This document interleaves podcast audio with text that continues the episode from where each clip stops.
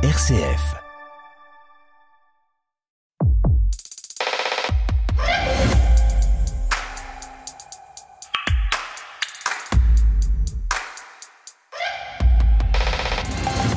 Bonjour à tous et bienvenue dans le magazine de l'étonnement culturel. Dans vos oreilles, cette effervescence et on espère que vous allez bien, mais alors bien.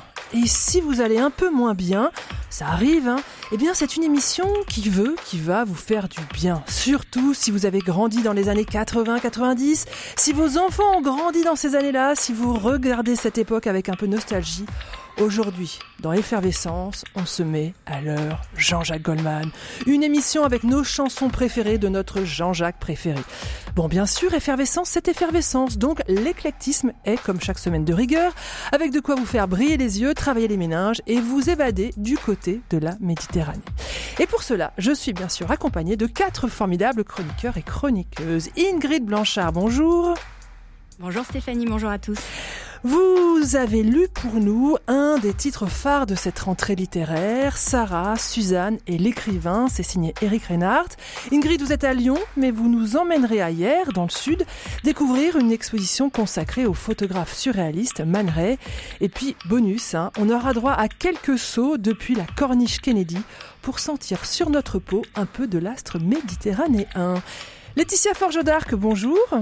Bonjour Stéphanie, bonjour à tous. Vous, vous êtes dans les studios de RCF à Strasbourg. Avec vous, on parlera identité grâce au dernier livre de Delphine Orviller, Il n'y a pas de hasard. On s'intéressera aux animés japonais à travers un très intéressant cycle de films d'animation proposé par un cinéma strasbourgeois. Et puis à mes côtés, deux chroniqueurs. Stéphane Covio, bonjour. Bonjour Stéphanie. Vous êtes le fondateur de l'association Venez et Voyez qui organise tout prochainement un cycle de conférences en ligne sur l'iconographie chrétienne. Une dizaine de thèmes avec un panorama historique sur la manière dont il a été traité, puis des focus sur quelques œuvres majeures, euh, voilà, des Rembrandt, des Frangelico et autres. Donc pour s'inscrire, parce que c'est en ligne, c'est pour tout le monde, vous allez sur le site de Venez et Voyez, il y aura le lien sur la page de l'émission. Alors Stéphane Covio, vous êtes allé euh, à l'Orangerie pour découvrir une des expositions phares de cette rentrée consacrée au peintre Amedeo Modigliani. Vous nous raconterez, c'est très attendu. Et puis vous aussi, vous avez succombé aux embruns méditerranéens et vous nous ferez découvrir le domaine du Rayol, c'est le jardin des Méditerranées. Et ce pluriel m'interpelle. Enfin, c'est la rentrée et une petite nouvelle nous a rejoint. Bonjour Victoria Jacob. Bonjour Stéphanie. Bienvenue dans cette émission. Vous êtes la rédactrice en chef de Phosphore, le magazine des années lycée. Et pour votre première, vous éloignez un peu de votre sujet de prédilection puisque vous nous apportez une BD qui parle de ménopause. Ménopause. Oui, enfin, vous nous proposerez d'aller à la Villette à Paris pour une journée de réflexion autour du journalisme, tout simplement. Et bien voilà, vous les connaissez tous, quatre fondus de culture pour partager leurs découvertes culturelles. Ils sont prêts, on peut commencer effervescence. Effervescence. Stéphanie Gallet. Au cinéma, le calendrier des sorties est impitoyable. Prenez cette semaine, pas moins de 17 nouveaux films se partagent l'affiche, sans compter que Barbie et Oppenheimer n'ont pas fini de, squatter, les salles obscures, sans oublier la formidable Palme d'Or Anatomie d'une chute qui continue de tracer sa route. Alors, mais revenons à nos sorties de la semaine. Deux films primés à Cannes, Flirt avec le chef-d'œuvre, les feuilles mortes du finlandais Aki Korismaki avec une histoire d'amour qui fera fondre même les plus réfractaires au genre. Et puis L'arbre au papillon d'or, un magnifique road movie poétique dans un Vietnam rural. Deux très très très très beaux films à l'affiche depuis mercredi. Il y a aussi une énième comédie sentimentale autour de la GPA avec notre Fabrice Lucchini national. Je vous l'ai dit, le calendrier des sorties est impitoyable car il y a aussi comme une louve. Comme une louve, c'est un joli film sur le combat d'une jeune femme pour garder ses enfants qu'on veut lui retirer, le portrait d'une mère aimante, soucieuse de l'éducation de ses trois bouts de chou, mais que les services sociaux trouvent trop pauvres, trop jeunes, pas assez intégrés pour les accompagner sérieusement. Comme une louve, un film plaidoyer pour dire que la pauvreté n'est pas une faute, que les personnes en précarité ont des droits et que l'amour ne se mesure pas à l'aune du portefeuille. Sur le berceau de Comme une louve, de bonnes fées se sont pourtant penchées pour lui permettre d'aller jusqu'au bout de l'aventure, de toucher le plus grand nombre et de rendre hommage à toutes ces mères courage. Le Secours catholique, Apprenti d'Auteuil, ATD Carmonde soutiennent très fort Comme une louve et sa réalisatrice Caroline Glorion dont c'est le premier film. Mais ces bonnes fées ne suffiront pas pour que cette histoire touche au but, il ne manque que vous. Alors, allez voir Les Feuilles Mortes, allez voir L'Arbre au papillon d'or, mais aussi allez voir comme une louve. Et surtout, n'attendez pas trop, c'est souvent des premiers spectateurs que dépend la pérennité d'un film. Comme une louve est entre vos mains et on en reparlera sur RCF. La mer qu'on voit danser le long du golfe clair a des reflets d'argent. La mer Ouais, je sais, je vous annonce Goldman hein, et on écoute Trenet, mais c'est que pour parler de la Méditerranée, il y a quand même pas mieux. Hein. La Méditerranée parce que c'est un peu l'horizon de cette semaine. Le pape François est était, sera, cela dépend à quelle heure vous nous écoutez, hein, ce samedi à Marseille, une visite qui clôture une grande rencontre autour de la Méditerranée.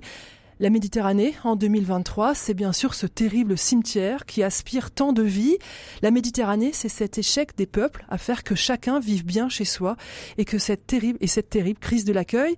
Mais la Méditerranée, c'est aussi depuis si longtemps une histoire d'échange, un creuset des cultures, des religions. Mar Nostrum, notre mère, disaient les Romains.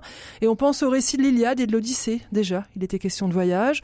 On pense à l'historien Fernand Brodel, qui inscrivit cette histoire dans le temps long et dans les profondeurs géographiques. À Albert Camus, qui grava dans le marbre de la littérature la douceur des paysages et la caresse du soleil. La Méditerranée, une histoire de fraternité, d'échange, de métissage, mais aussi de vieille haine et de rivalité mal digérée. Une histoire multiséculaire qui s'inscrit dans des paysages à couper le souffle. Aujourd'hui, dans cette émission Effervescence, nous ajoutons, nous aussi, notre touche pour célébrer la Méditerranée avec un lieu et un livre. Alors ce lieu, Stéphane Covio, c'est le Jardin des Méditerranées au domaine du Rayol. Où est-ce qu'on est quand on est là-bas? Eh bien, on est entre le Lavandou et Cavalère.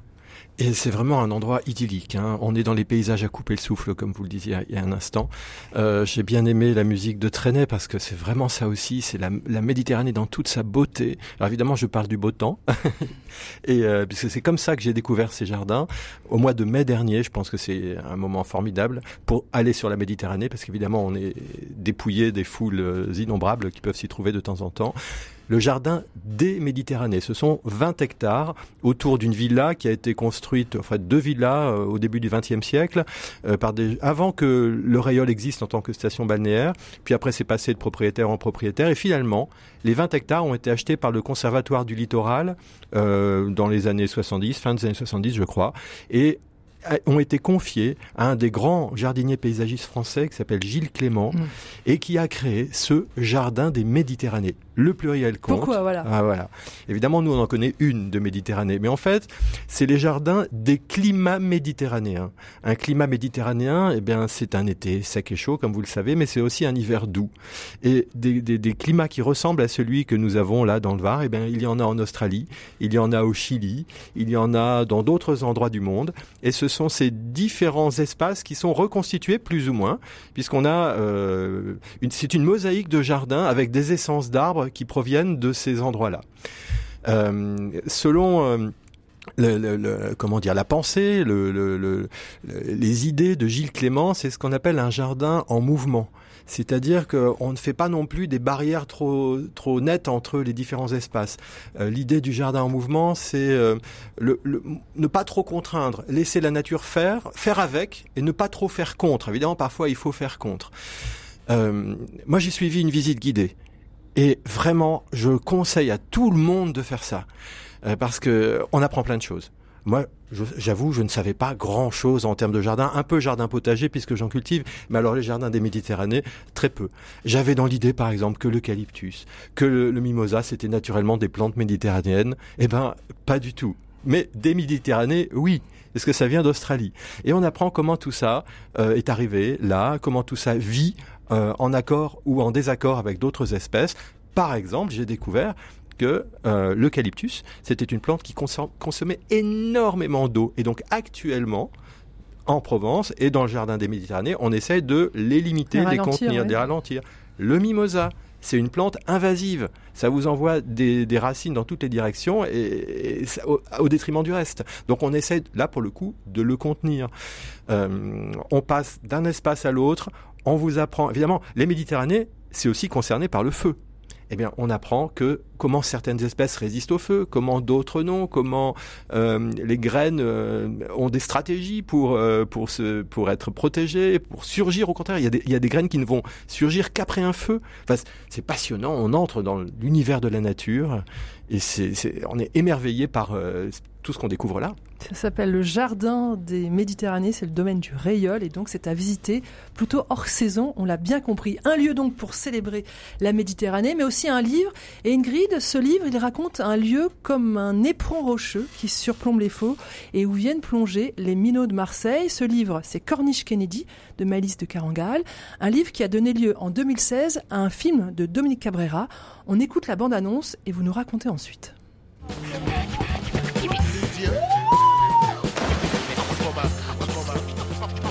J'ai envie de sauter de là-haut. Tu me montres Jess, je te montre là. Tu m'embrasses Ça marche. C'est quoi ce nom, Suzanne? Un nom de grand-mère, c'est. Un. Deux. Trois.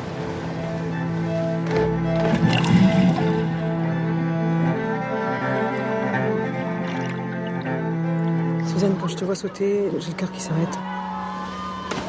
Et le bac dans tout ça, tu révises comment, quand? Le son est des plus magnifiques, en matière devient maléfique, dont ta effet, c'est de la... Le bac, Madame Bovary, le Duproy. C'était la vie d'avant, ça. Tu es la sirène, tu es le pirate. Suzanne. On pourrait rester ici toute notre vie. Jenny, on te laisse passer devant. Ça va mal se finir tout ça. Alors Ingrid, revenons au livre hein, Corniche Kennedy de Maëlys de Carangal. Pourquoi vous avez envie de nous raconter ce livre pour évoquer la Méditerranée? Alors parce que euh, comme Trenet, quand on parle de Méditerranée, moi ça m'évoque immédiatement la mer. Et dans ce roman, Maëlys de Carangal, euh, voilà, non seulement c'est un roman qui se déroule à Marseille, mais dans ce roman, elle exprime quelque chose de très puissant sur la mer Méditerranée. Alors, on l'a entendu euh, dans la bande-annonce, on entend ce contraste hein, dans la bande-annonce entre d'un côté la ville, Marseille, le monde des hommes, de la loi, euh, et de l'autre euh, la Méditerranée, l'univers du désir, des pulsions, des corps exacerbés par le groupe de personnages adolescents qu'on découvre. Alors, pour resituer brièvement l'histoire, le roman nous entraîne en fait le temps d'un été dans les pas d'une bande d'adolescents marseillais qui ont trouvé refuge sur la corniche Où ils se retrouvent tous les après-midi et d'où ils plongent de très hauts rochers, bravant les interdits sous l'œil d'un commissaire qui les observe à la jumelle depuis son bureau.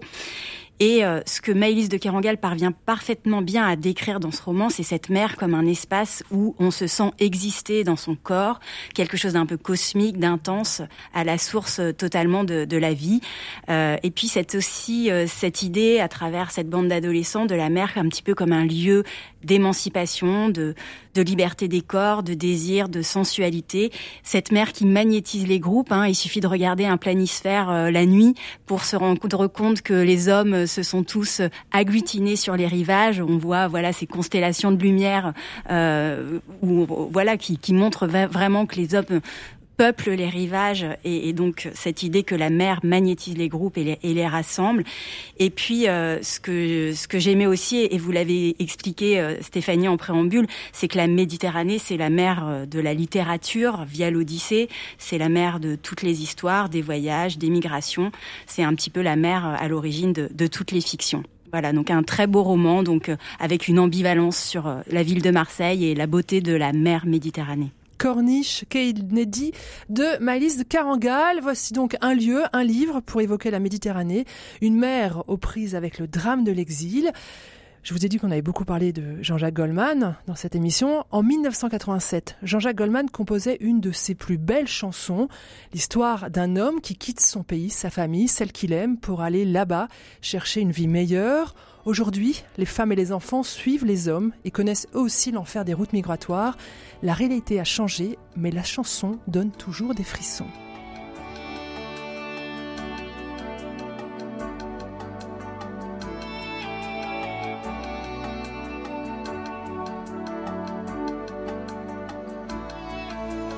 Là-bas, tout est neuf et tout est sauvage.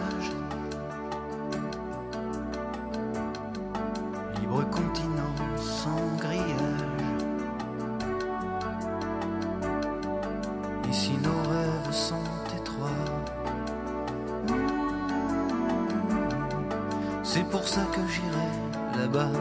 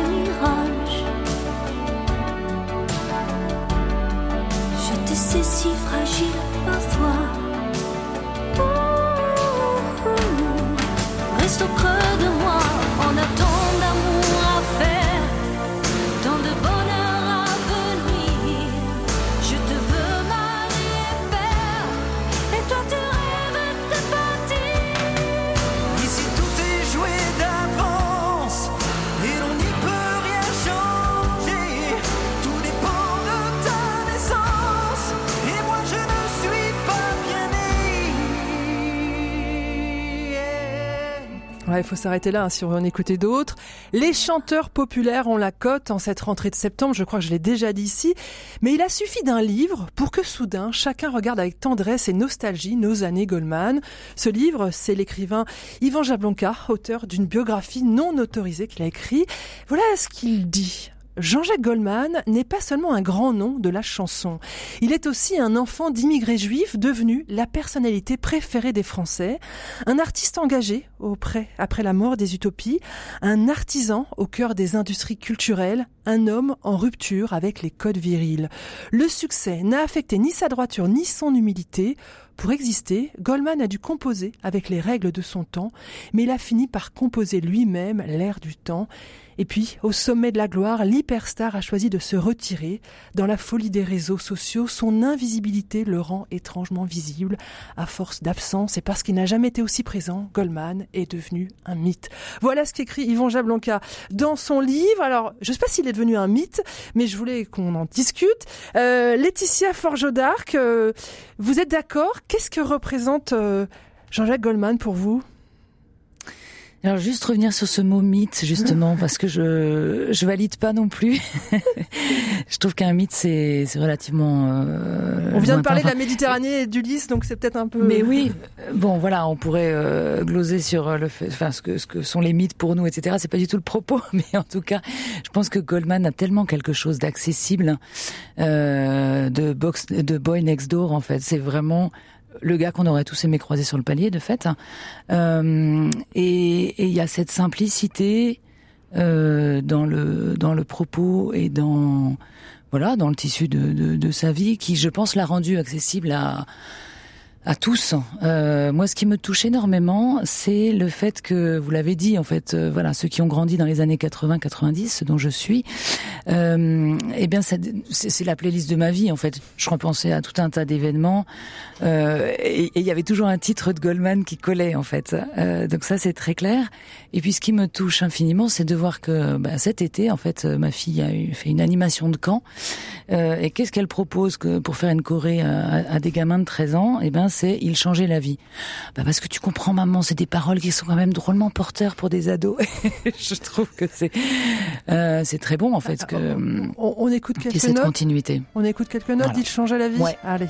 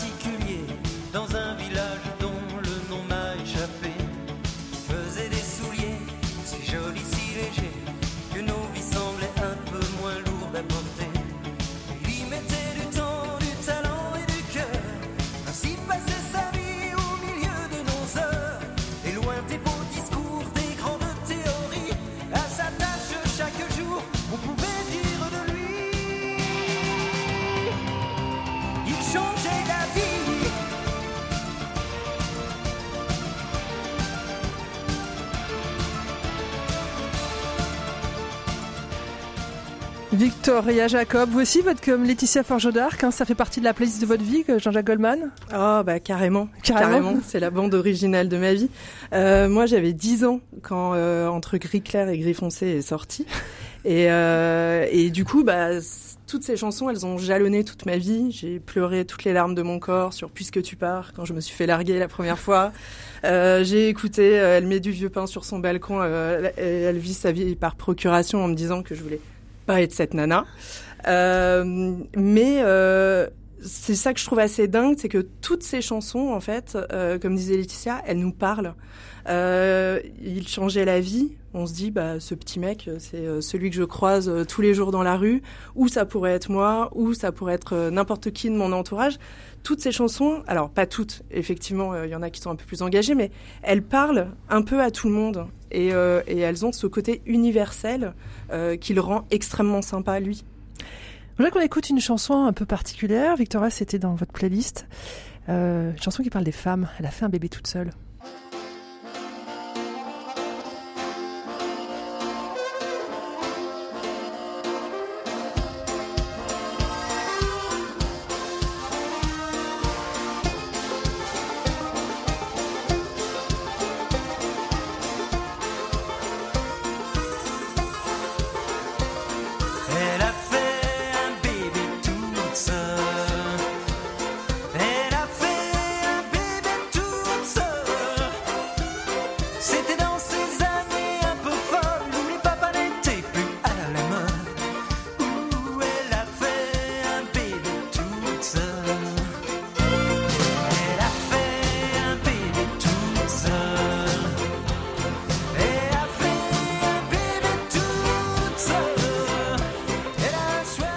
Bon, les années 80, c'était pas encore la PMA, hein, mais déjà, euh, il parlait des femmes pas tout à fait comme les autres. Hein. Ouais, Victoria et puis euh, il y a- je trouve en la réécoutant là, il y a un super décalage quand même entre la musique et le fond qui est quand même assez extraordinaire. Et donc euh, il y avait euh, des tas de minettes euh, qui chantaient cette chanson, je pense au fond sans vraiment comprendre tout ce que ça disait. C'était quand même hyper précurseur, euh, hyper novateur. Je pense qu'il lui a aussi euh, valu d'être assez détesté euh, de toute une partie de la classe politique, des médias aussi. C'était vraiment euh, le type euh, qu'il était pas bon aimé en fait. Il faisait pas bon l'aimer, même même. Malgré cette chanson, on lui reprochait d'être un peu trop boy scout. Exactement, il avait ce côté. Bah, faut dire qu'en face, il avait des Johnny gros bras, des Sardou qui avaient pas la langue dans sa poche non plus. Et lui, c'était le mec normal en fait. Et je pense qu'on quelque part, par rapport à son physique, on s'attendait pas à ce qu'il sorte des chansons comme ça, à ce qu'il prenne des positions comme ça. Laetitia Forgeau d'Arc? Oui, je rejoins tout à fait cette euh, cette analyse, ce côté. euh, il faut regarder euh, qui y avait à côté de lui à l'époque. Il y a quelque chose que je voulais pointer aussi, ça m'a toujours amusé euh, combien il a osé faire des rimes. Pardon, je vais parler juste du texte et des mots, mais combien il a il, a, il s'est emparé de mots et de rimes qui sont a priori pas évidentes. Je pensais notamment, j'en ai j'en ai pioché quelques-unes ici et là. En fait, oser faire des rimes en, en as, par exemple, face à face avec impasse et que veux-tu que j'y fasse, dont il suffira d'un signe. Euh, faire des rimes en âge entre image et équipage dans Elle attendra. Euh, dans euh, Je voudrais vous revoir, l'orgueil ordinaire avec euh, rien qu'à son air. Enfin, j'ai toujours été frappée par. Il a osé des rimes et des mots bah, qu'on entend nulle part ailleurs en fait. Et, et moi je trouve ça assez touchant en fait que que ça ne soit ni prétentieux euh, et que ça ne ça ne ça ne gêne en rien une écoute très simple de ces textes. Voilà, je sais pas si je me fais euh, comprendre, mais ces rimes je les trouve très très intéressantes. Euh, Victoria, euh, Laetitia disait que sa, fille faisait écouter euh, du Jean-Jacques Goldman aux, aux- jeunes dont elle s'occupe. Vous, vos lecteurs à Phosphore, ils connaissent les chansons Ils connaissent Jean-Jacques Goldman? Alors c'est vrai qu'on leur a jamais posé la question directement, on pourra le faire maintenant, mais euh, oui je pense, parce que je pense que d'abord ils Pas mal de reprises aussi. et puis leurs parents, via leurs parents, c'est-à-dire qu'une chanson de Jean-Jacques Goldman ça t'ambiance une soirée, tout d'un coup la soirée redémarre, etc. Donc euh, il a écrit pour beaucoup d'autres gens aussi, il a écrit pour Céline Dion, pour Khaled, etc. Donc je pense qu'il y a cette espèce de transmission. Après, comme il est assez euh, humble et timide, etc. Je pense qu'on ne sait pas toujours que c'est lui qui a écrit les chansons des autres. Euh, mais, euh, mais en tout cas, moi, ma fille, elle est biberonnée à, à Goldman euh, pour perpétuer la tradition. En revanche, je suis hyper jalouse parce que Stéphane vient de nous dire qu'il avait été au concert de Goldman. et donc là, je suis dégoûtée. Un mot, Stéphane Covio. Ah, bah, c'était un moment de folie, c'était à Lyon à la fin des années 80, il y avait 30 000 personnes dans la salle, chacun avait son briquet ou sa petite lampe, et les gens connaissaient toutes les paroles de toutes les chansons. Enfin, c'était un moment, euh, comment dire, dionysiaque, on va dire. Bon, Jean-Jacques, dis quand reviendras-tu hein? Laetitia, vous voulez rajouter un dernier mot? Non, non, je, je, je- moi aussi j'ai une pointe de jalousie là, ce que Stéphane vient de nous dire, parce que c'est vraiment, pardon, mais l'homme dont on a envie de se dire, ah, j'aurais bien voulu l'approcher quand même. Ingrid, vous aussi, vous avez écouté Goldman? Bah oui, mais moi c'est ma génération aussi. Je me rallie à l'engouement euh, collectif et général. Bon, moi je voudrais qu'ils reviennent, mais qu'ils reviennent dans un concert acoustique avec des orchestrations un peu plus soft, sobres que dans les années 80. Enfin, un concert à la Goldman où on redécouvre ce que disait Laetitia, hein, les paroles, la force de, de ces mots et de ces chansons qui sont vraiment universelles. Allez, on termine ce, ce passage, mais on en écoutera d'autres avec, euh, je crois que c'est votre chanson culte, Victoria, avec euh, la grande Céline.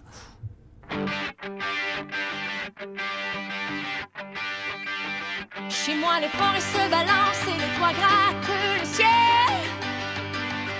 Les eaux des torrents sans violence et les neiges sont éternelles.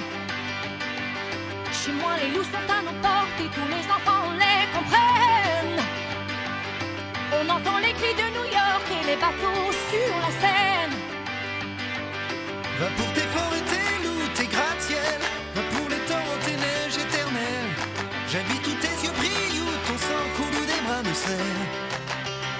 J'irai tu iras, mon pays sera toi. J'irai tu iras, qu'importe la place, qu'importe l'endroit. Je veux des cocotiers, des plages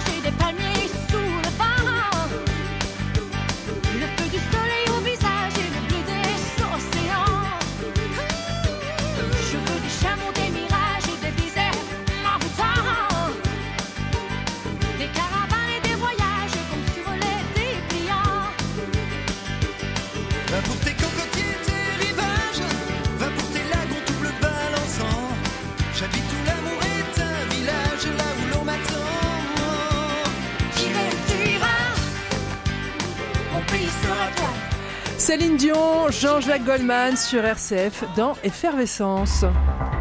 Effervescence. Le magazine de l'étonnement culturel. Et merci, merci d'écouter RCF, d'être fidèle à ce rendez-vous effervescence. Avec moi cette semaine, Ingrid Blanchard à Lyon, Laetitia Forgeau d'Arc à Strasbourg, Stéphane Covio et Victoria Jacob à Paris. Alors c'est un livre dont on parle beaucoup dans cette rentrée littéraire. Christophe Héning a pu être sceptique à son sujet. Christophe Héning, c'est notre monsieur livre sur RCF. Mais vous, Ingrid, vous l'avez lu avec grand intérêt. Il s'agit de Sarah, Suzanne et l'écrivain d'Éric Reinhardt. Oui, Stéphanie. Alors, j'écouterai Christophe, dont la vie euh, compte beaucoup pour moi, donc j'irai l'écouter. Mais euh, c'est vrai que voilà, c'est un livre qui m'a énormément séduit. Alors, euh, rappelons qu'Éric Reinhardt, il a une actualité euh, foisonnante cette année, puisque son roman euh, L'amour et les forêts a été adapté au cinéma par Valérie Donzelli au printemps, et il a remporté un, certain succès qui a remis vraiment sur le devant de la scène un certain nombre de ses romans. Alors, dans ce dans ce roman-là, il est de nouveau question d'une femme qui se confie à un écrivain, ce qui était déjà le cas dans L'amour et les forêts. Mais cette fois-ci, c'est l'histoire de Suzanne, 40, euh, pardon, de Sarah, euh, qui a 45 ans, qui est mère de deux enfants et qui décide, à la suite d'un cancer du sein, de quitter son travail de généalogiste et de se consacrer à l'écriture et à la sculpture. C'est une femme qui vit euh, avec sa famille une vie assez tranquille jusqu'à ce que son mari la délaisse progressivement et qu'en parallèle, elle découvre qu'il possède 75% de la maison, qu'elle assure les dépenses courantes, quand lui dépense son argent dans l'immobilier et les gros achats d'équipements. Bref, vous savez cette problématique euh, entre les hommes et les femmes, euh, à savoir que euh, voilà la répartition du patrimoine est souvent plus favorable à la jante masculine et donc Sarah se révolte un peu et demande à son mari de rétablir la situation en appelant leur notaire, ce qu'il ne fait pas. Il retarde un petit peu cet appel et Sarah, pour déclencher un électrochoc chez son mari, décide, alors c'est peut-être une, voilà une réaction un petit peu excessive, mais elle décide de quitter quelques semaines le, le foyer euh, familial pour le faire euh, réagir. Sauf que rien de ce qu'elle n'avait imaginé va se produire. Son mari ne va absolument pas réagir. Ses enfants vont s'éloigner progressivement, ne comprenant pas euh, sa réaction. Et c'est le début d'une descente aux enfers euh, pour Sarah. Alors, ce Ça, qui- c'est Sarah?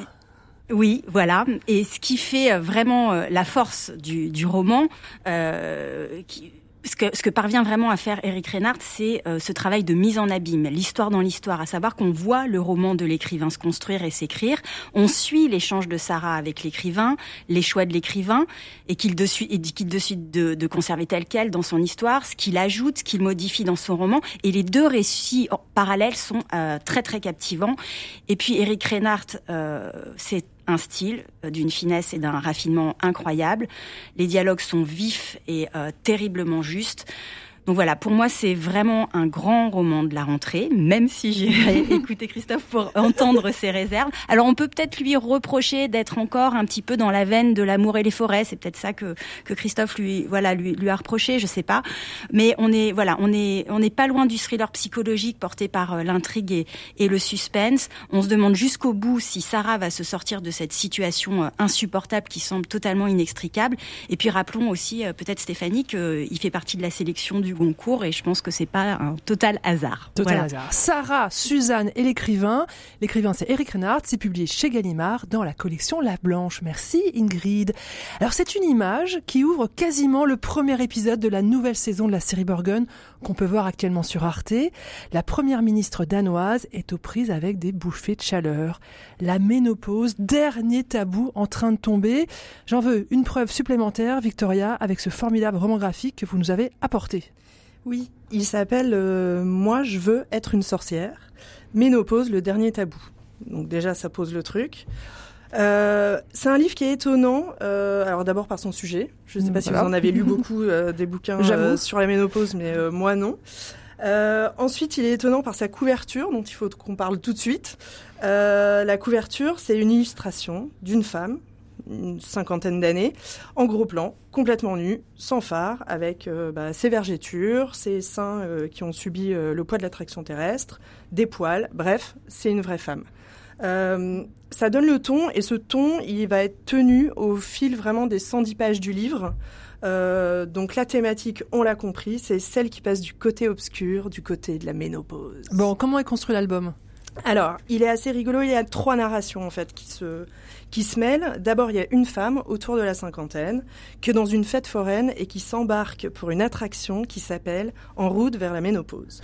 Donc c'est une attraction réservée aux femmes entre 40 et 52 ans. Je crains le pire. Qui est gratuite euh, parce que la pauvre, je cite, elle va tellement en baver qu'on lui offre. Euh, au programme, c'est une espèce de petit train de la mine, donc elle va passer par plein d'ambiances différentes. Donc il y a une traversée du désert, donc ça, c'est le pays des bouffées de chaleur. Euh, un passage dans une zone hyper sombre, ça, c'est euh, la dépression. Un moment dans une foule hyper compacte où tout le monde la tape un peu, etc. Ça, c'est le côté invisibilisation des femmes. En parallèle de cette histoire-là, il y a une journaliste qui assure la partie euh, un peu savoir et science euh, du livre. Donc on apprend plein de trucs, euh, notamment elle nous parle de la ménopause dans les autres cultures et comment, par exemple, au Japon, c'est pas du tout une question de vieillir pour les femmes, au contraire, on acquiert la sagesse. Il y a un passage hyper intéressant sur un truc que je connaissais pas du tout moi, qui s'appelle la femtech. Alors la femtech, c'est les entreprises qui travaillent sur la santé des femmes. Et parmi eux, eh ben, il y a des labos pharmaceutiques pour qui les femmes périménopausées et ménopausées sont du une business espèce de jackpot. Voilà, exactement. Euh, elle nous parle aussi des, des hommes et de l'andropause qui a quand même beaucoup Ça de existe. symptômes, tout à fait, beaucoup de symptômes similaires à la Voilà, ménopause. Stéphane ouvre des yeux comme des soucoupes. Eh pas. ben, les hommes peuvent avoir des bouffées de chaleur, de l'irritabilité, de la perte d'énergie, de la dépression. Et ben voilà. Et ben ça, c'est pas souvent qu'on en parle non plus. Euh, et la troisième histoire qu'on suit, et moi c'est ma préférée, c'est un petit groupe de femmes. On sait pas trop si elles sont copines ou quoi, mais elles se retrouvent chez l'une d'entre elles pour boire le thé et elles se lâchent, elles discutent, elles se racontent toutes leurs petites galères de ménopause et elles appellent un chat un chat. Donc, Alors attention. On parle Oreille de- chaste, s'abstenir. Voilà, attention, on parle de sécheresse vaginale, on parle de libido, on parle de cycles qui se dérèglent. Après, des petits moments rigolos, il y en a une qui est prof et elle a des bouffées de chaleur pendant ses cours, donc elle, ex- elle espère vraiment que ses élèves le, le- s'en rendent pas compte. Euh, Il y en a une autre qui a pris 15 kilos, mais qui trouve que son mec a été super gentil parce qu'il a pas arrêté de lui dire qu'elle était vraiment belle et donc c'était vraiment ça dont elle avait, be- dont elle avait besoin, dont elle avait besoin, pardon. Euh, et puis surtout, elle se demande pourquoi elles se sentent comme périmées une fois qu'elles passent euh, un certain âge, une fois qu'elles passent la cinquantaine, alors que pourtant il y a quand même 42% des femmes qui ont plus de 50 ans. 42% des femmes. Ouais. Bon, euh, euh, Victoria, vous nous parlez des autrices? Ouais, alors l'autrice de ce livre, c'est Marie Pavlenko, que moi je connaissais plutôt pour ses romans de littérature ado. Euh, elle met énormément de bienveillance dans cet album. Il y a beaucoup d'empathie, bon, beaucoup de sororité évidemment. C'est assez franc du collier. Euh, on tourne pas autour du pot, mais on apprend vraiment plein de choses. Euh, c'est hyper documenté et en même On, temps on très s'en sort quand même de la ménopause? Ouais, en fait, quand on sort, ça- mais ça fait pas rêver, là, ce que Ben vous nous non, avez mais en fait, si, quand on sort de ce bouquin, on se rend compte que, bah, qu'en fait, euh, toutes les femmes vont passer par là et que donc, du coup, bah, euh, Pas si grave. y- Voilà, c'est pas si grave. Euh, donc ça, c'était pour pour l'autrice. Euh, Un mot sur les dessins? Ouais, alors les dessins. Alors, je dois avouer que le côté graphique, c'est vraiment pas. euh, je suis pas hyper fan de ce trait de crayon. La dessinatrice, c'est Joséphine Otoniente. Euh, je suis pas hyper fan, mais euh, il y a quand même de la tendresse dans ce dessin. Et surtout, euh, ça fait du bien parce qu'il y a des vraies représentations de corps, comme j'ai dit au début sur la couverture. Il y a des vergetures, il y a des, il y a des rides, etc. Donc c'est vraiment, euh, c'est des vraies femmes. Euh, au final, juste, je voudrais dire que ce bouquin, il n'est pas réservé aux femmes aux de plus de femmes. 50 ans. Au contraire, je pense que si on le met dans les mains de plein d'hommes, ils vont comprendre ce qui arrive à leur euh, leur Stéphane mère, leur femme avec. et tout, à partir d'un certain âge. Ça s'appelle Moi, je veux être une sorcière. Le dernier tabou, c'est ça le Ménopause, le dernier tabou. Ménopause, le dernier tabou. C'est publié chez nos amis de Bayard Graphique. Alors, Laetitia, vous aussi, vous vous êtes emparée pour cette émission d'un des livres Moi dont... aussi, je veux être une sorcière. Mais vous aussi, Oh, vous êtes une sorcière. Ça, vous arrivera aussi comme tout le monde. Mais oui. Donc, vous êtes emparée d'un des livres dont on parle beaucoup dans cette rentrée littéraire. C'est c'est plutôt un essai, hein, on est d'accord? C'est plutôt un essai. C'est assez inclassable. Hein. C'est inclassable. C'est un, monologue, c'est drôle, c'est très profond. C'est euh, oui, c'est un essai. C'est pas un roman en tout cas. Il est signé Delphine Orviller. Alors Delphine Orviller, c'est une écrivaine de confession juive, une femme rabbin qui appartient au courant juif libéral. Euh, pourquoi, pourquoi Hajar là? Alors pourquoi Hajar C'est vrai que c'est le titre, c'est surprenant, Il n'y a euh, pas de Hajar. Je l'ai pas dit ça, pas ça. Il n'y a pas de il n'y a Hajar. pas de Hajar. Alors, on, on peut décoder euh, déjà le, le- le jeu de mots. Euh, il n'y a pas de Hajar, ça fait référence au pseudo de Romain Gary, euh, pseudo Émile sur lequel, Ajar. euh, euh, voilà, Émile sur lequel il a eu euh, son deuxième Goncourt. Enfin voilà, il a été quand même à l'origine de la plus grande supercherie euh, littéraire pour euh, pour rafler deux Goncourt, l'un sous le nom de Romain Gary, puis l'autre sous le nom de Émile Ajar. C'est très intéressant. Mais alors, quel est le lien avec Orviller Effectivement, ça saute pas aux yeux. Euh, c'est assez marrant. En fait, elle a une, euh, elle a un, un prologue qui dure. Attendez, je l'ai sous les yeux. Qui, enfin, une préface qui fait 35 pages. Quand même. Sur un petit bouquin qui en fait, euh, allez, euh, 85. Euh, et c'est précisément dans ces euh, 35 premières pages que moi j'ai vraiment trouvé savoureuse. Ça m'a, étonnée en fait. Je me dis wow, qu'est-ce que je fais là? Euh, C'est là qu'elle s'adresse en fait à, à nous en expliquant pourquoi est-ce qu'il y a un lien entre elle et Romain Gary, ou plutôt euh, Émile Ajar. Euh, cette préface, elle commence par Gary, mon D-book. Je ne sais pas si vous savez ce que c'est qu'un D-book. Non. Euh, voilà, le D-book, en fait, c'est un, comment dire, c'est, c'est comme un fantôme. Euh, c'est comme une âme sœur. C'est comme Dans euh, la tradition juive. euh, dans la tradition juive, on apprend énormément de choses avec beaucoup d'humour, c'est vraiment délectable euh, sur la tradition juive. Je vous lis trois lignes sur le D-Book. Le D-Book, c'est un revenant qui vous colle à la peau ou à l'esprit, un être dont l'âme s'est attachée à la vôtre pour une raison mystérieuse et qui ne vous lâche plus. Il s'accroche, il ne vous quitte pas. Il ne vous, il ne vous veut ni du mal ni du bien. Il vous accompagne simplement et hante votre existence pour la parasiter ou l'agrandir, l'encombrer ou la soutenir. Voilà, et donc Delphine Orviller, elle va expliquer pourquoi est-ce qu'elle se sent si proche de Romain Gary. Ben, déjà, ça paraît complètement anecdotique, mais il a pris le pseudo de Émile Ajar le jour de sa naissance.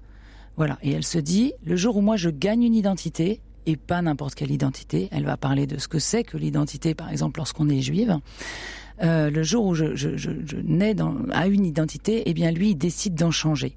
Voilà. Donc elle part en fait de, ce, de, ce, de cette anecdote hein, qui est vraiment minuscule pour expliquer le, le lien qu'il y a entre deux et pourquoi est-ce que c'est important de s'arrêter sur l'identité. Alors c'est quoi sa Donc, vision de l'identité? Alors sa vision de l'identité en fait, euh, euh, je dirais qu'elle va, elle va. Alors dans le livre, elle, elle passe pour Abraham, le fils euh, qu'aurait eu euh, Romain Gary. Voilà. Donc euh, elle parle. C'est un monologue et c'est Abraham Gary, le fils de Romain Gary, qui n'a jamais existé bien sûr, mais qui parle. Et donc sa vision de, de, Abraham, il y a deux choses. Il y a finalement qu'est-ce qu'on doit faire de nos héritages? C'est pour ça que au début, moi j'ai trouvé le discours assez déstabilisant. C'est-à-dire que l'idée, c'est de nos héritages peuvent être extrêmement lourds et on a toute une vie pour apprendre à les envoyer balader. Donc c'est pas un c'est pas un réquisitoire sur euh, vivre vos racines, vivre ce que vous êtes, déployez-vous dans ce que vous avez reçu. C'est soyez libre en fait de ce que vous avez reçu. Et c'est une femme rabbin qui dit ça. Donc c'est euh, c'est assez troublant. Je, je, je vous lis encore trois petites lignes. Nous sommes encore un peu plus esclaves des définitions figées et finies de nous-mêmes, de nos origines, de nos ancrages, de nos assignations ethniques ou religieuses. Donc euh, voilà pourquoi elle a pris Gary, c'est que précisément lui, alors on parle toujours de Émile Ajar comme euh, comme pseudo, mais en fait il en a pris plein plein d'autres. hein. Il s'est appelé euh, René Deville, il s'est appelé John Markham Beach, il s'est appelé Chatan Bogaz. Enfin voilà, il a eu plein de plein de pseudos. Donc son premier propos, c'est de dire nous sommes plus grands que ce que nous, ce qui nous a été donné à la naissance. En fait, nous sommes un autre. Et son Voilà. deuxième propos? Et son deuxième propos, c'est euh, à propos de, de- de- du thème euh, cher à nos médias en ce moment, c'est l'appropriation culturelle qui l'exaspère visiblement, euh, puisqu'il consiste en fait à vérifier que l'auteur a le droit de se mettre dans la peau d'un autre. Euh, donc, elle, elle part aussi d'un roman de, de Romain Gary, et pas des moindres, hein, puisque c'est La vie devant soi, donc le, le, le Goncourt, le second Goncourt. Euh, et je la cite pour une dernière fois. Dans ce livre, par exemple, il a fait un truc très grave, mais il ne le savait pas à l'époque.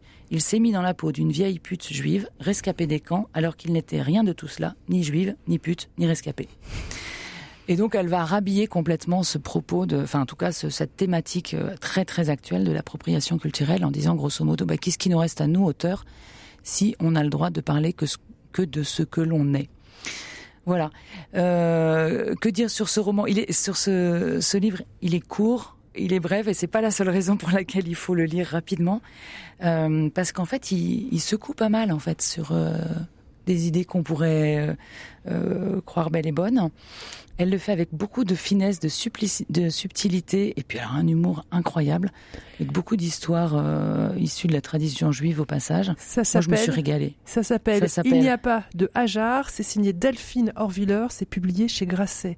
Allez. Et on- je signale aussi qu'en ce moment, euh, donc moins d'un an après sa sortie, en fait, il est partout. Il est en ce moment au théâtre de l'Atelier jusqu'au 1er octobre. Il a été repris par euh, Arnaud Aldiger et puis c'est Johanna Vizar qui euh, qui fait un seul en scène. Il paraît que c'est extraordinaire. Malheureusement, j'ai pas encore eu le temps de le voir, mais il circule pas mal. En ce moment, c'est au théâtre de l'Atelier à Paris, en tout cas. On va écouter une nouvelle chanson de Jola Goldman. Une chanson qui qui a beaucoup aidé un grand nombre de femmes.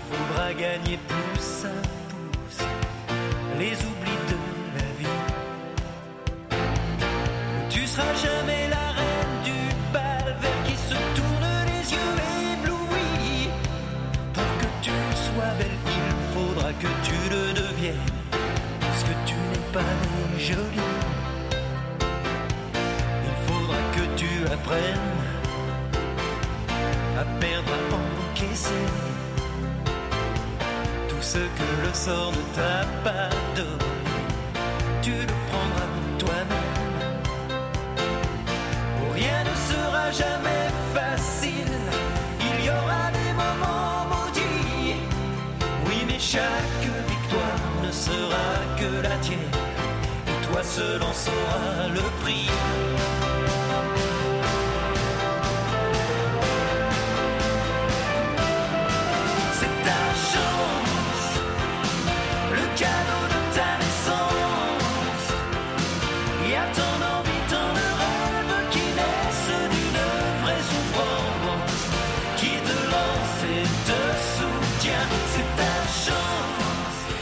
C'est ta chance, Jean-Jacques Goldman dans Effervescence. Effervescence, une émission présentée par Stéphanie Gallet. On va parler d'un très très grand artiste, Modigliani, artiste maudit, devenu la coqueluche du grand public. Une exposition est organisée au musée de l'Orangerie à Paris. Alors, euh, Stéphane Covio, on croit tout connaître de Modigliani, mais les expositions, c'est pas si fréquent, j'ai l'impression. Non, c'est pas très fréquent. Moi, j'ai vraiment découvert Modigliani il y a 20 ans au musée du Luxembourg. Il y avait une grande rétrospective. Depuis, il s'est pas passé grand-chose. Alors, on en a dans nos collections permanentes. Hein. Mhm. Vous savez, il y en a à Lille, au LAM, euh, il y en a à l'Orangerie toute l'année, parce que l'Orangerie euh, détient des collections qui viennent de la famille de Paul Guillaume, euh, qui a été le galeriste de Modigliani autour de 1915-1916. Et euh, d'ailleurs, le titre de l'exposition, c'est Un peintre et son galeriste. Donc, c'est focalisé sur euh, sur leur relation. Euh, ce qui compte malgré tout pour moi, évidemment, c'est les œuvres présentées. hein. Dans les deux, il y a quand même un artiste, et c'est ça qu'on va voir. Euh, je l'ai vu tout récemment. Elle est magnifique. Vraiment, c'est une très belle exposition. Elle n'est pas immense. Il y a trois salles de tableaux, mais franchement, le, le choix d'œuvres est très judicieux. Euh, On commence avec trois portraits de Paul Guillaume quand même, puisque il fait partie de- du sujet de l'exposition. Très intéressant, euh, parce que on voit des photos de Paul Guillaume et on voit les portraits de Paul Guillaume. Et vous êtes bien au courant que Modigliani transforme la physionomie des personnes qu'il peint. On est habitué à ces visages féminins allongés, Très etc. allongé, ouais, yeux. Et quand on voit les portraits de Paul Guillaume, on se dit bah oui, ça c'est stylisé. On dit tiens, les sourcils sont stylisés, euh, la, la mâchoire est stylisée. Puis on voit la photo, ah bah ça alors. Il a vraiment les sourcils comme ça. Il a les sourcils très arqués, très longs, effectivement, comme, comme on pourrait les imaginer parfaits et transformés. Et puis, effectivement, Modigliani prend aussi les traits du personnage. Donc, en fait, la stylisation de Modigliani dans un certain nombre de portraits, parce que c'est pas dans le cas partout, reste quand même très inspirée de la forme initiale du modèle qu'il a sous les yeux. Après, on a des portraits féminins. C'est surtout un portraitiste du genre féminin magnifique. hein. C'est superbement accroché. Vous savez, chez Modigliani, dire quoi C'est superbement accroché? eh ben, deux choses. Il y a de l'espace, et puis euh, il y a des choix de couleurs au mur. C'est un peu comme le studio ici de RCF. Voilà. Il y a de l'ocre rouge et il y a du gris. Il y a des murs gris avec des tableaux euh, dans lesquels le fond est ocre et les personnages sont plutôt vêtus de gris. Il y a des murs ocre dans la situation inverse et il y a vra- une vraie valorisation des teintes internes des œuvres. C'est vraiment très très bien fait, avec beaucoup de goût.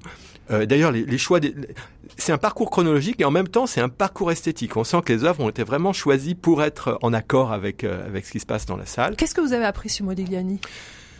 J'ai vu des choses parce que bon de Modigliani, euh, je sais déjà pas mal de choses. Mais là, j'ai été à nouveau attentif, par exemple aux yeux.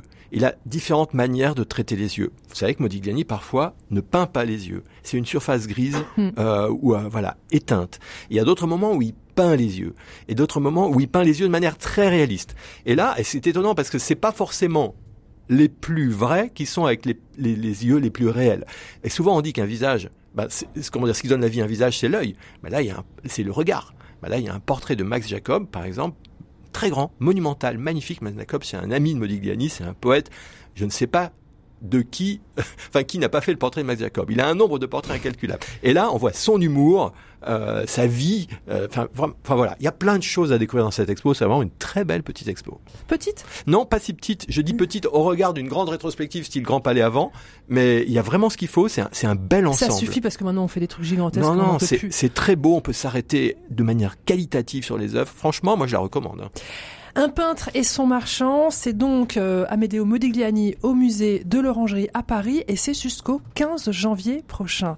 Euh, Peut-être euh, Stéphane, je sais pas une question piège, vous êtes capable de faire un lien entre Modigliani et euh, les dessins animés japonais? Non. Non, bon, bah tant pis, j'aurais essayé. hein.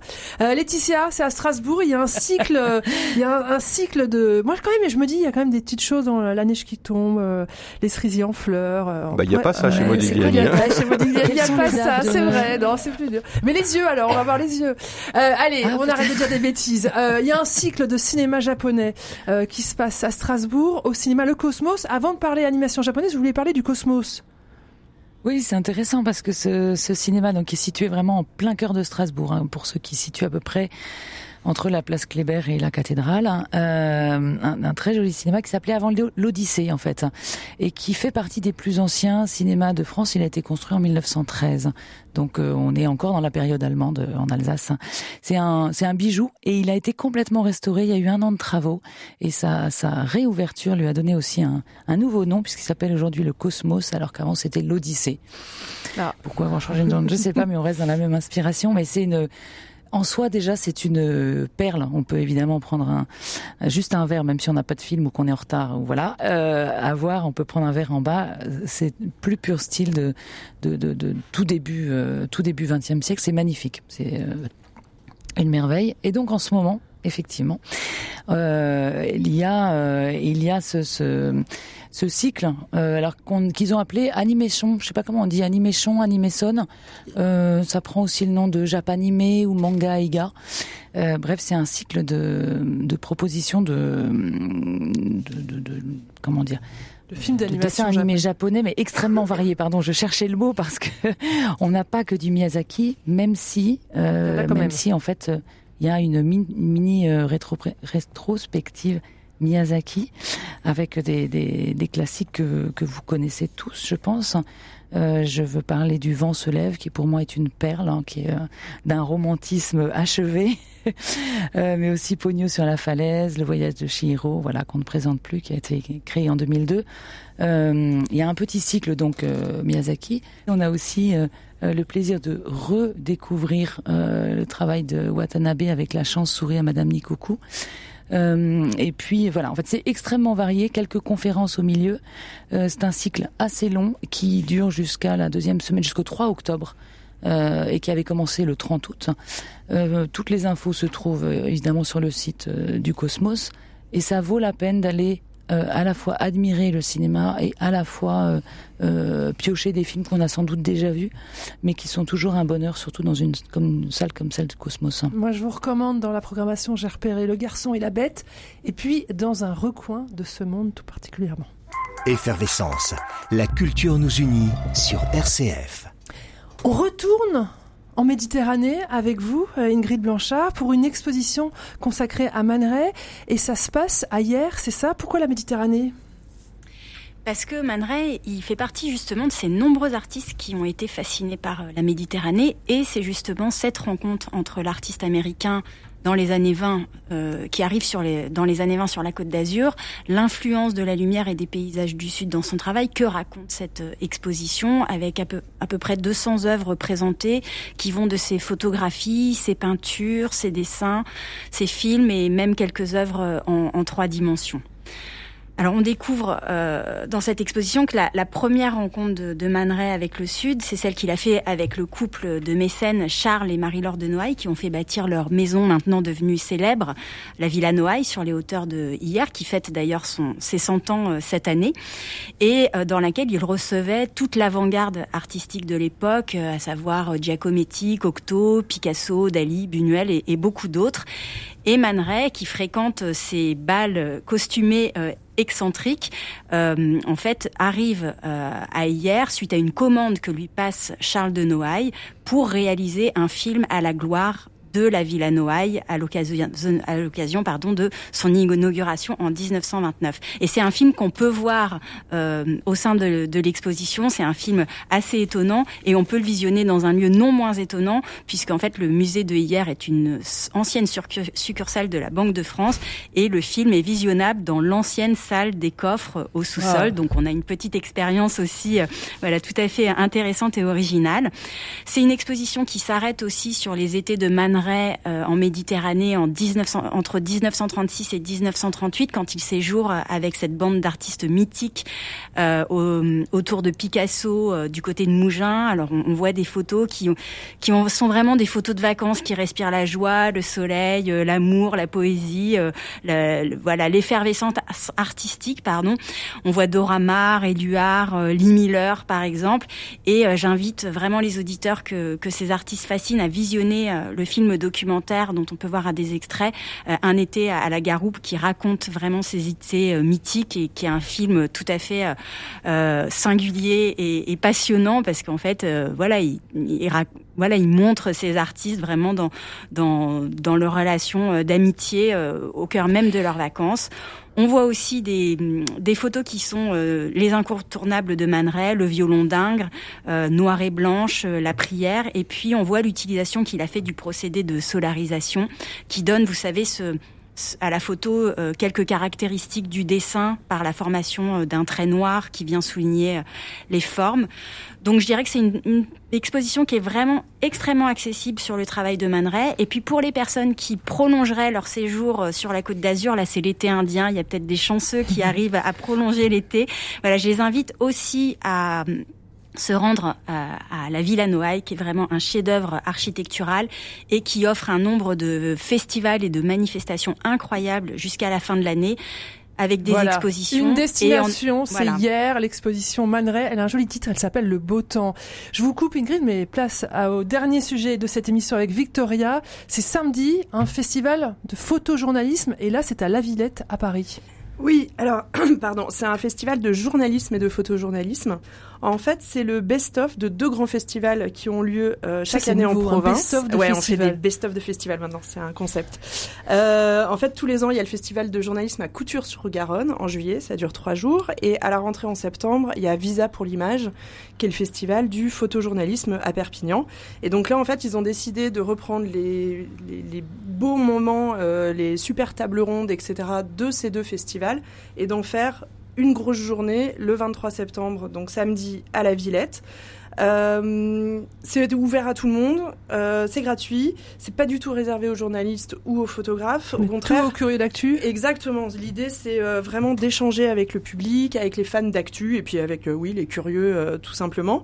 Pour la partie journalistique, il y a des tables rondes, en fait, avec plein de sujets assez divers. Donc, il y a l'intelligence artificielle, comment s'informer sans déprimer, les réseaux sociaux et la démocratie, la santé mentale, voilà. Et dans les intervenants, il n'y a pas que des journalistes, il y a aussi des psys, il y a des juristes, il y a des avocats, euh, il y a des philosophes, il y a plein de gens euh, hyper intéressants. Euh, ce qui est sympa, c'est de les entendre échanger sur le sujet évidemment et puis surtout interagir avec le public et que le public puisse poser euh, toutes ces questions. Euh, du coup, on comprend un peu les rouages des médias et les rapports des médias avec le public, c'est euh, vachement sympa. Il y a des rencontres aussi, une avec Sonia De Villers, journaliste, et une autre avec une actrice iranienne qui vit en France, qui peut plus retourner dans son pays parce qu'elle a tourné un film Mhm. en 2014 avec les cheveux lâchés et Ouais. de la nudité, donc évidemment elle a plus le droit de retourner. Donc elle parle de sa vie d'artiste exilée, donc c'est hyper bien. Euh, et en photojournaliste, il y a deux projections, une vendredi à 20h, une samedi à 20h.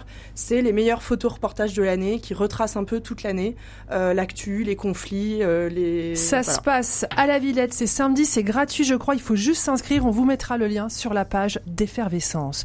Voilà, c'est la fin de cette émission. Merci beaucoup de l'avoir suivi. Merci à ceux qui l'ont rendu possible. Victoria Jacob, c'était votre première fois, ça a été? Bah, je sais pas, à Si vous c'était dire. pas mal, vous reviendrez. Stéphane Govio, un grand habitué. Laetitia Forgeau d'Arc également. Et puis euh, Ingrid Blanchard à Lyon. Merci aussi à Pierre-Henri Paget pour la réalisation. Et puis à tous ceux à Lyon, à Strasbourg, à Paris qui ont permis que ça marche. Je vous glisse quand même une citation. Allez, un petit clin d'œil à Laetitia. C'est une citation de Romain Gary, euh, extrait de Gros Câlin. La tendresse a des secondes qui battent plus lentement que les autres. Voilà. Je vous souhaite un week-end plein de découvertes culturelles et bien sûr de tendresse.